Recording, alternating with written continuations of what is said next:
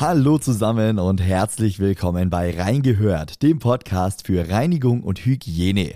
Ich bin Max Hermannsdörfer und in diesem Podcast hört ihr immer donnerstags spannende Interviews rund um die Themen Gebäudereinigung, Gebäudedienstleistung und Gebäudemanagement. Dieser Podcast ist eine Produktion des Handwerkerradios mit Inhalten aus der Sendung Reingehört. Heute geht es bei uns um die Umwelthaftpflichtversicherung und um die Umweltschadenversicherung. Darüber spreche ich gleich mit Christoph Neumann. Er ist spezialisierter Versicherungsmakler für Gebäudedienstleister und Geschäftsführer von Sicherheitshalber. Ich wünsche euch viel Spaß mit dieser Ausgabe von Reingehört.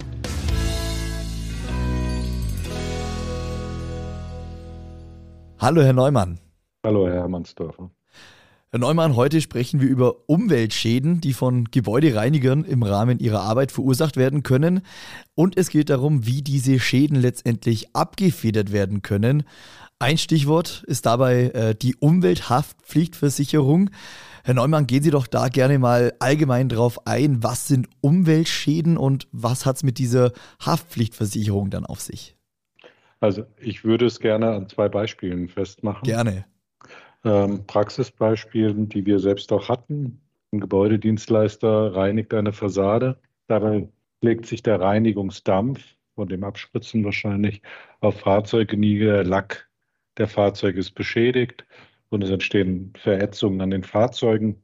Und dieser Sachschaden wird einfach in Regress genommen. Das mhm. ist das eine Beispiel. Und das andere Beispiel ist, ein Gebäudedienstleister entsorgt sein Reinigungswasser nach einer Fassadenreinigung in den Kanal dieser Kanal fließt dann äh, in den Vorfluter und äh, schädigt dann ein in nahegelegenes Naturschutzgebiet mit einem See. Dort äh, kippt der See um und äh, Fische sterben und äh, Vogelsterben findet statt. Mhm. Und es gibt entsprechend einen Anspruch, der dann auf den Gebäudedienstleister zukommt, weil man das nachvollziehen konnte. Also haben wir auf der einen Seite äh, einen, einen, Sachschaden, ähm, Autolack ist kaputt gegangen oder ist mhm. ja äh, in Mitleidenschaft gezogen worden durch den Reinigungsdampf. Auf der anderen Seite ist ein Gewässer äh, gekippt. Tiere sind dabei äh, gestorben, wurde quasi verunreinigt.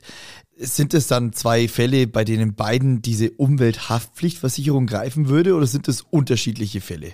Ja, zunächst mal äh, geht es ja darauf hinaus, dass man erstmal erkennt, dass das was mit Umwelt zu tun hat. Bei dem zweiten Fall hat man so ein bisschen das Gefühl. Bei dem ersten Fall würde man ja wahrscheinlich erstmal denken, boah, da ist ein Sachschaden, ähm, das ist ist so, wie es ist. Und da habe ich ja meine Deckungssummen. Fünf ja. Millionen Personen Sachen Sachschäden. Das ist das Übliche, was gedeckt ist. Und dann kommt halt dieser Schaden in die Schadenbearbeitung. Der Versicherer sagt, nee, das ist kein Sach, ist zwar ein Sachschaden, aber der ist gedeckt nicht unter den Grundsummen, sondern der ist unter der sogenannten Umwelthaftpflicht mhm. Basisdeckung versichert. Okay, das ist dann nochmal noch mal ein Unterschied und dem muss sich der Gebäudereiniger bewusst genau. sein. Dem sollte er sich bewusst sein, weil nämlich unterhalb der Deckungssummen Personen- und Sachschäden gibt es immer sogenannte Subdeckungssummen und die sind häufiger nicht so hoch wie die, die oberen Deckungssummen und wenn der Schaden da ist, gibt es natürlich Stress. Bei den Autos war das nicht so schlimm, weil wir eine Million Schadendeckung hatten für die Umweltschadenbasis. Mhm. Ähm, aber ich möchte auch erklären, warum. Bei diesem Fall ist es ja so, dass dieses, ähm, dieser Reinigungsnebel den sogenannten Luftpfad zur Schadenwirkung benötigt. Ja, ja. Also dieser Dampf wappert so durch die Gegend und schlägt sich dann auf den Fahrzeugen nieder und dann gibt es eine Verätzung. Und deswegen ist es tatsächlich jetzt nicht ein einfacher Sachschaden, der in der Grunddeckungssumme stattfindet, sondern es ist tatsächlich ein Schaden, der über den Luftpfad mhm sich niederschlägt an dieser Sache. Da gibt es noch andere Pfade, die beschritten werden können in diesem Bereich. Das ist dann Boden durch Erschütterungen, ja, also Schäden, die durch Erschütterungen entstehen. Mhm. Oder Wasser, das ist aber auch so ähnlich wie die Luft. Da, da pflanzen sich dann Stoffe und äh, Stoffe und Wärme oder irgendwie über diese Wasser hinweg. Ja, okay, ja? okay. Es ist aber ein Unterschied, ob ich jetzt äh, mit meiner Teleskopstange äh, einen Kratzer ins Auto mache oder ob eben ja, so, so, so, so ein Reinigungsnebel sich niedersetzt und dadurch das Auto zerstört wird. Das sind zwei unterschiedliche ja, ja. Sachen. Das sind total, also also der Schaden ist da. Ja. Und ich stelle mir jetzt immer vor, weil die Diskussion findet dann ja auch statt, ähm, bei diesem einen Schaden an der Fassade war es auch so, dass eine Person irgendwie schwindlig wurde und die war auch im Krankenhaus und da hat man natürlich noch ein bisschen Gedanken gehabt, oh, was passiert, aber das ist dann in Wohlgefallen aufgehört. Aber mhm. stellen Sie sich vor, das passiert wirklich und Sie haben dann vier, fünf Leute, die ernsthaft erkranken an diesem Reinigungsnebel, mhm. weil irgendwas Falsches drin war. Da wird natürlich mehr gefragt, ja, was soll, das ist ja alles akademisch, aber de facto ist es so, ähm, ein einfacher Person, ein einfacher Sachschaden ist gegeben, der lässt einen Hammer runterfallen von seinem Gerüst. Ja. Und er fällt direkt auf das Auto oder auf die Person. Dann haben wir einen ganz normalen Schaden, die in der Grunddeckungssummen abgesichert ist, weil dieser Hammer nachweislich nicht den Luftfahrt beschritten ist, mhm. hat. Der hat keine Wirkungsmacht über den Luftfahrt erhalten, sondern er hat einfach die Luft durchschnitten und ist runtergefallen. Ja. ja? Und diese Abgrenzung im Kopf zu haben, ist sehr wichtig, um auch klarzustellen, was ist denn da eigentlich versichert, weil viele glauben zunächst einmal, dass die Luft, der Boden und das Wasser versichert ist mhm. bei dieser Klausel. Und das ist völlig falsch. Ich möchte nur darauf hinweisen, das ist absolut falsch, weil das hat mit dieser Umwelthaftpflichtbasis, die in fast jeder Police in unterschiedlichen Versicherungssummen äh, vorrätig ist, nichts zu tun. Unser Werbepartner Makita fragt, hat's bei euch schon klack gemacht?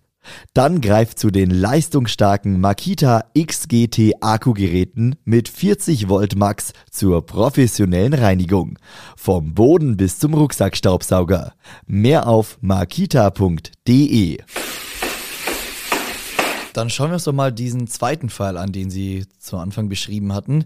Mhm. Ähm, das Gewässer, das gekippt ist und ähm, dadurch auch Tiere dann umgekommen sind. Jetzt ist es für mich kein klassischer Sachschaden. Braucht man da eine andere Versicherung oder läuft es auch unter dieser Haftpflichtversicherung? Ja, das ist, das hört sich so ähnlich an, aber es läuft tatsächlich unter, unter dem Umwelthaftpflichtschadengesetz, UVBG, glaube ich, genau, und wird auch dokumentiert in den Versicherungspolicen unter dem Umweltscha unter der Umweltschadenversicherung. Mhm. Das ist ganz spannend. Zwei gleiche Themen fühlen sich irgendwie gleich an. Aber es ist ein völlig anderer Rechtsbereich, weil mit dem Umweltschadengesetz wurde 2007 ähm, tatsächlich ein äh, öffentlich-rechtlichen Haftungsanspruch generiert. Wir müssen uns den Fall vorstellen, vor diesem Fall war ja keiner in der Sache und in der Person geschädigt, mhm. weil das Wasser gehört keinem, also der Teich an sich gehört keinem, die Vögel gehören keinem ja. und die Fische auch nicht. Wenn es jetzt ein ein, eine Fischzucht gewesen wäre, ja, dann wäre es was anderes. Ja. Da gibt es ja Eigentümer. Ja. Dann wäre es ein Sachschaden. Aber da war gar nichts. Und das war vor tatsächlich nicht strafbewehrt. Und das, was man immer gehört hat, war dann Umweltstrafrecht. Also man hatte keinen Schadenersatzanspruch gegen diesen Gebäudedienstleister, aber mhm. einen strafrechtlichen Anspruch, der möglicherweise auch jetzt neben dem Fall hergelaufen ist. Ja, aber es sind völlig unterschiedliche Rechtsgebiete. Und mit dem Umweltschadenhaftpflicht, äh, Umweltschadengesetz hat man das gelöst. Okay. Das heißt, ich brauche für, für, so, für so einen Fall eine Umweltschadenversicherung. Ist, ein, ist was anderes als die Umwelthaftpflichtversicherung. Super, Sie sind, Sie sind mein Mann, genau da sind Sie richtig. Also einmal ist es der Personen- und Sachschaden, der sich über diesen Luftweg, Bodenweg oder Wasserweg äh, tatsächlich stattfindet. Ja. Das findet bei dem anderen auch statt aber es schädigt etwas ganz anderes, nämlich öffentliche rechtliche Güter. Und mit dem Umweltschadenhaftpflichtgesetz hat man es geschafft, dass man diesen Gemeinden, dem Land oder wer auch immer dafür, da entsprechend die Öffentlichkeit, äh, hat man einen Schadenersatzanspruch und ein Schadenersatzrecht erstmal zur Verfügung gestellt. Mhm. Ja? Und da muss man dann in der grundsätzlichen Deckung mal nachschauen, was steht denn unter Umweltschadenversicherung Basis eigentlich trennen, welche ja, Deckungssumme. Ja. Weil das sind die Themen, die generell abgesichert sind. Das sind diese, diese Wege, die auch bei dem ersten beschritten werden, ist abgesichert. Das zweite große Thema ist ähm, der Zusatzbaustein 2. Ja? Nee, erstmal den, den Einser, weil wir haben erstmal den Grunddeckungsbaustein, dann haben wir den Einser. Dort geht es eher darum, dass man alle Schäden Oberflächenwasser ähm, auf eigenen und gemieteten Flächen mit abdeckt. Also mhm. auch dieses öffentliche Recht, dass das der Habitat, also der Wohnraum wiederhergestellt wird, kann man sich ja auch vorstellen, hat irgendwelche Vögel auf seinem eigenen Grundstück, da sollen die wieder angesiedelt werden, wie auch immer. Ja. Ähm, das Thema ist auch dort mit abgedeckt. Und das dritte oder der Zusatzbaustein 2, so finden es die Kollegen aus der Gebäudedienstleistung wieder, ähm, das nennt man dann dass der eigene Boden auch geschützt ist. Das heißt mhm. also, wenn man das auskoffern muss, wenn man Entsorgungsmaßnahmen machen muss, ist der eigene Boden oder der Betrieb, das Betriebsgrundstück mitversichert. Und das ist spannend, weil genau dort wird, werden häufig Fehler gemacht, werden häufig beide Basisdeckungen automatisch mit reinge, reingeschrieben in die Police und Zusatzbaustein 1 und 2 aus dem Umweltschadengesetz in dem Bereich äh, wird häufig vergessen. Okay, also das ist, ist was, was man optional quasi noch mit dazu nehmen kann, deshalb Zusatzbaustein. Ja, das muss man, muss man deklarieren, man muss das fordern. Ja. ja. Äh, diese Zusatzbausteine werden immer nach Gefahrenklassen irgendwie versichert, wo man dann sagt, okay, Wagnis sowieso. Diese, äh, dieses Thema beim Gebäudedienstleister, da er in der Regel auch auf fremden Grundstücken arbeitet, hat er ja das Thema nicht so stark, aber er ist natürlich auf seinen Grundstücken. Mhm. Und die normale Tätigkeit sollte auch auf dem eigenen Grundstück allumfassend oder auf dem gemieteten Grundstück mitversichert sein. Ja. Wir erleben auch immer bei den Ausschreibungen, dass nicht wirklich nach den Deckungsbausteinen gefragt wird. Es wird nur nach mit Umwelt, Umwelthaftpflicht steht da häufig drin. Mhm. Welche Deckungssumme haben Sie in der Umwelthaftpflicht? Drei Millionen, eine Million, wie auch immer. Und viele der Gebäudereinigungsdienstleister, die sagen dann, ja, das ist ja super, das, da bin ich ja fein raus. Da muss ich sagen, auf der einen Seite, wenn man es nicht klar deklariert, kann man die Ausschreibung nicht gewinnen. Also man kommt gar nicht weiter, sondern wird ausgeschlossen aus okay. der Ausschreibung. Wenn man sich durchmogelt, hat man ja auch keine Sicherheit, weil im Endeffekt steht ja nur drin, dass eine Mindestversicherungsform vorge äh, erwartet wird vom Auftraggeber. Wenn aber der Schaden eintritt, ist das ja keine Haftungsfreistellung. Das, das stimmt. verstehen viele, aber es ist keine Haftungsfreistellung, sondern man wird einfach in Haftung genommen. Entweder von dem Auftraggeber, wenn es dort bei ihm war, oder von einem Dritten, der total weit weg davon ist. Und wenn man diese Deckung nicht besitzt, äh, dann muss man halt mit seinem Betriebsvermögen damit haften. Mhm. Also sind die Konsequenzen, wenn man äh, da nicht ordentlich im Bilde ist, welche Umweltversicherungen man benötigt, können die Konsequenzen schon auch drastisch sein. Auf der einen Seite, dass man äh, bei Ausschreibungen dann nicht berücksichtigt wird oder dass man, wenn man einen Auftrag bekommt, aber nicht ordentlich versichert ist und es passiert was, dass man dann ja zur Kasse gebeten wird. Das sind so Konsequenzen, die dann kommen können. Ja, man wird, genau, man wird zur Kasse gebeten und man hat auch noch einen wesentlichen Schutz nicht. Äh, also nur das Zahlen an sich ist ja nicht die Frage. Ja. Insbesondere in dem Umweltschadengesetz, das ist ja eine relativ breite, wappernde Masse. Das war genauso ähm, an diesem Beispiel. Ähm, da kommt dann die untere und obere Umweltbehörde auf einen zu und sagt also, pass mal auf, hier waren, hier waren die und die Vögel, die müssen jetzt angesiedelt werden. Mhm und die und die Fische sind da gewesen, die müssen angesiedelt werden, das kostet X und wir brauchen noch einen, noch einen Förster, der fünf Jahre lang dort rumstiefelt und so weiter und so weiter. Und äh, eine, ein Versicherungsschutz in der Haftpflichtversicherung bedeutet ja nicht nur Befriedigung von Ansprüchen im Sinne Zahlung, mhm. die, sondern bedeutet insbesondere, und das ist in dem Bereich extrem wichtig, Abwehr unberechtigter Ansprüche und Prozessrisiko auslagern auf den Versicherer, also Prozess- und Anwaltskosten auf den Versicherer ausgelagert zu haben. Also meine Empfehlung ist ganz einfach, genau reinzuschauen, sich klar zu machen, welche Schäden das sind. Die Umwelthaftpflichtbasis, also die Grunddeckung auf jeden Fall mit gleichen Versicherungssummen wie die Grunddeckung, 5 Millionen als Beispiel, wäre meine Empfehlung. Ähm, ich glaube, dass wir in drei, vier Jahren bei 10 Millionen sind, ja, aber 5 Millionen äh, ist schon eine vernünftige Größe.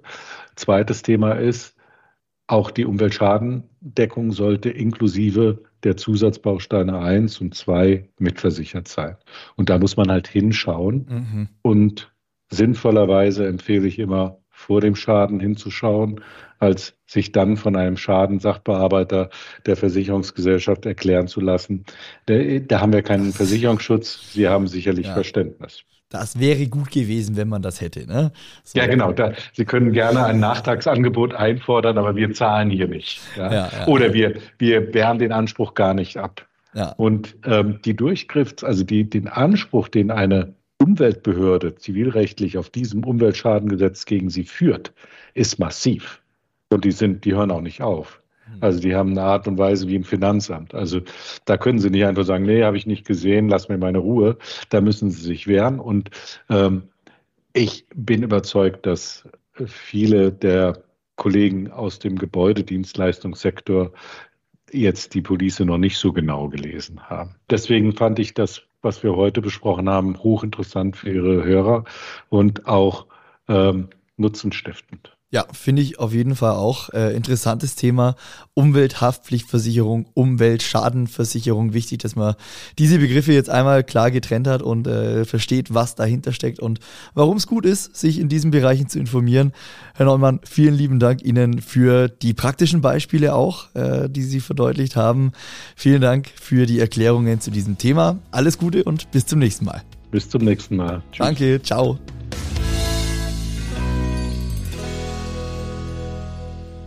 Und das war's für heute mit Reingehört, dem Podcast für Reinigung und Hygiene. Falls euch diese Folge gefallen hat, dann freue ich mich über eine 5-Sterne-Bewertung bei eurer Podcast-Plattform, über einen Kommentar oder eine Weiterempfehlung.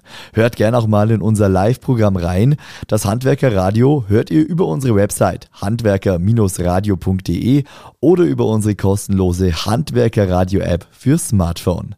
Ich wünsche euch noch einen schönen Tag, vielen Dank fürs Einschalten und bis nächste Woche. Ciao.